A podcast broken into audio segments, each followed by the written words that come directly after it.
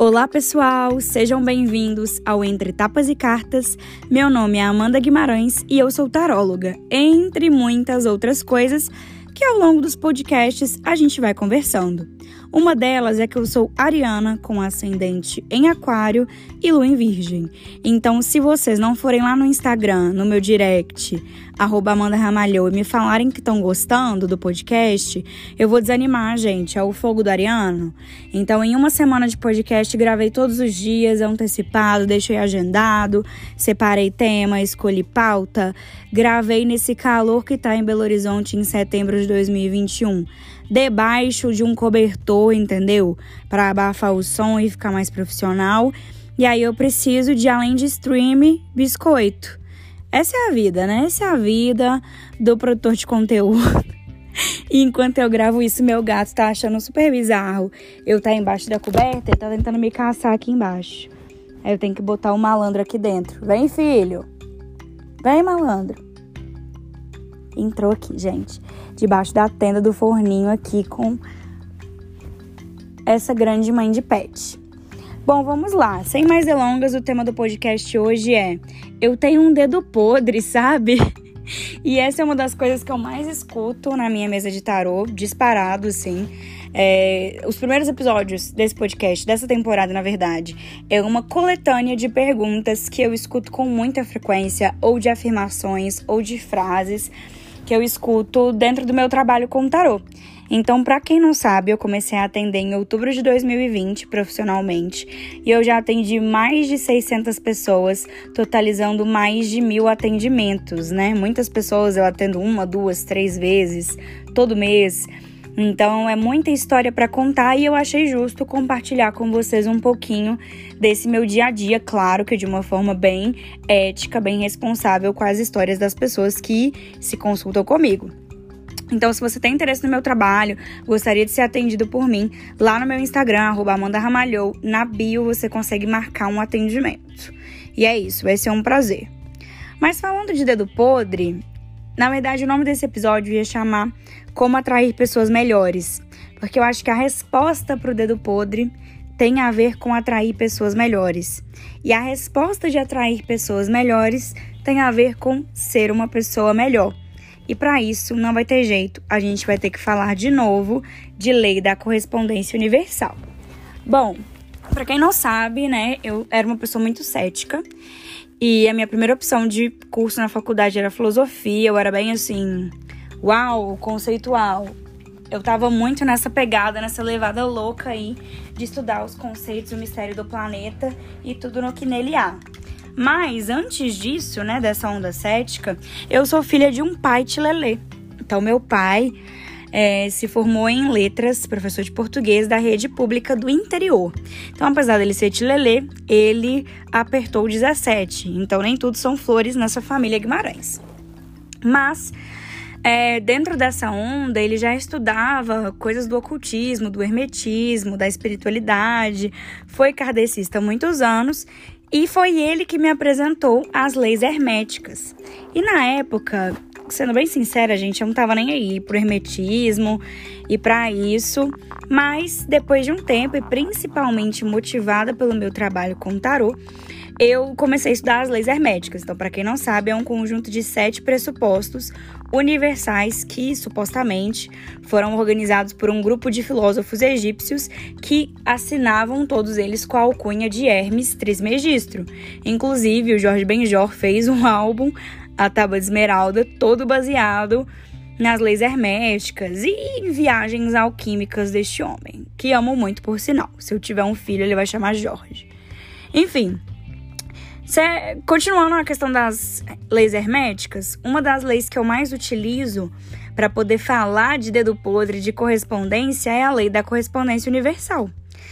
E essa lei fala que tudo que está no alto é como que está embaixo, da mesma forma que tudo que está dentro é como está fora.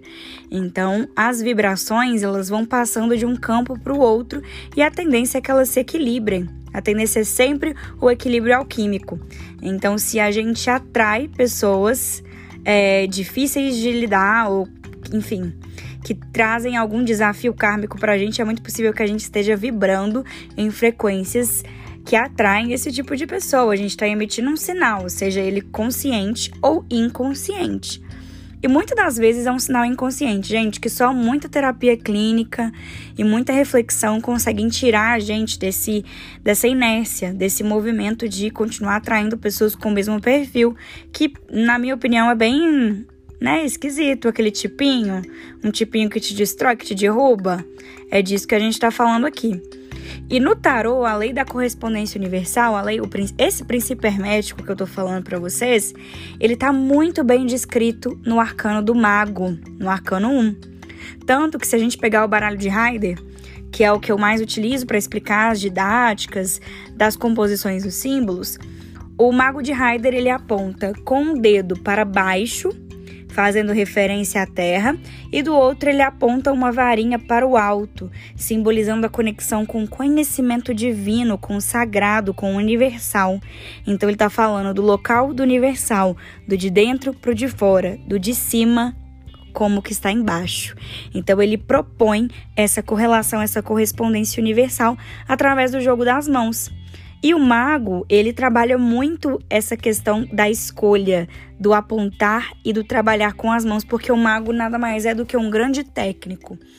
Então ele tem ali na mesa dele à disposição símbolos, né? E esses símbolos são os símbolos dos ases no mago de Heider, lembrando é, que é o as de paus. Então tem lá o paus, tem o ouros, tem copas e tem espadas. Então ele domina manualmente os elementos. Tudo que ele toca pode ser transformado, mas para ser transformado precisa ser correspondido. A energia que ele aplica precisa ser a mesma energia que ele tem de volta. E a gente, se a gente retomar, né, os alquimistas eles visavam a transfiguração, eles visavam transformar metais como chumbo e cobre em ouro. Então o que o mago visa é a transfiguração. Mas a transfiguração só aparece na morte, que é o arcano 13. Só aparece na destruição completa do ego, para que esse ego renascido seja curado na temperança. Então aqui já falamos muitas coisas. E a gente vai voltar para o mago. Por quê? Quando a gente fala, nossa, mas eu tenho um dedo podre, a gente está aplicando a correspondência do mago. A gente sabe que inconscientemente tem algo em nós que atrai essas pessoas, tanto que a gente fala que nós temos o dedo podre. Então as pessoas são podres, mas a gente sabe que a nossa escolha também não foi a melhor.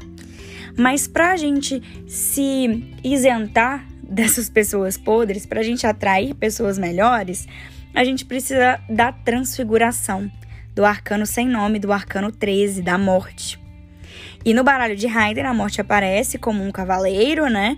Trajando seu, sua armadura lá de prata passando em cima de um cavalo branco e destruindo tudo que era velho e propondo uma reconstrução de tudo que é novo.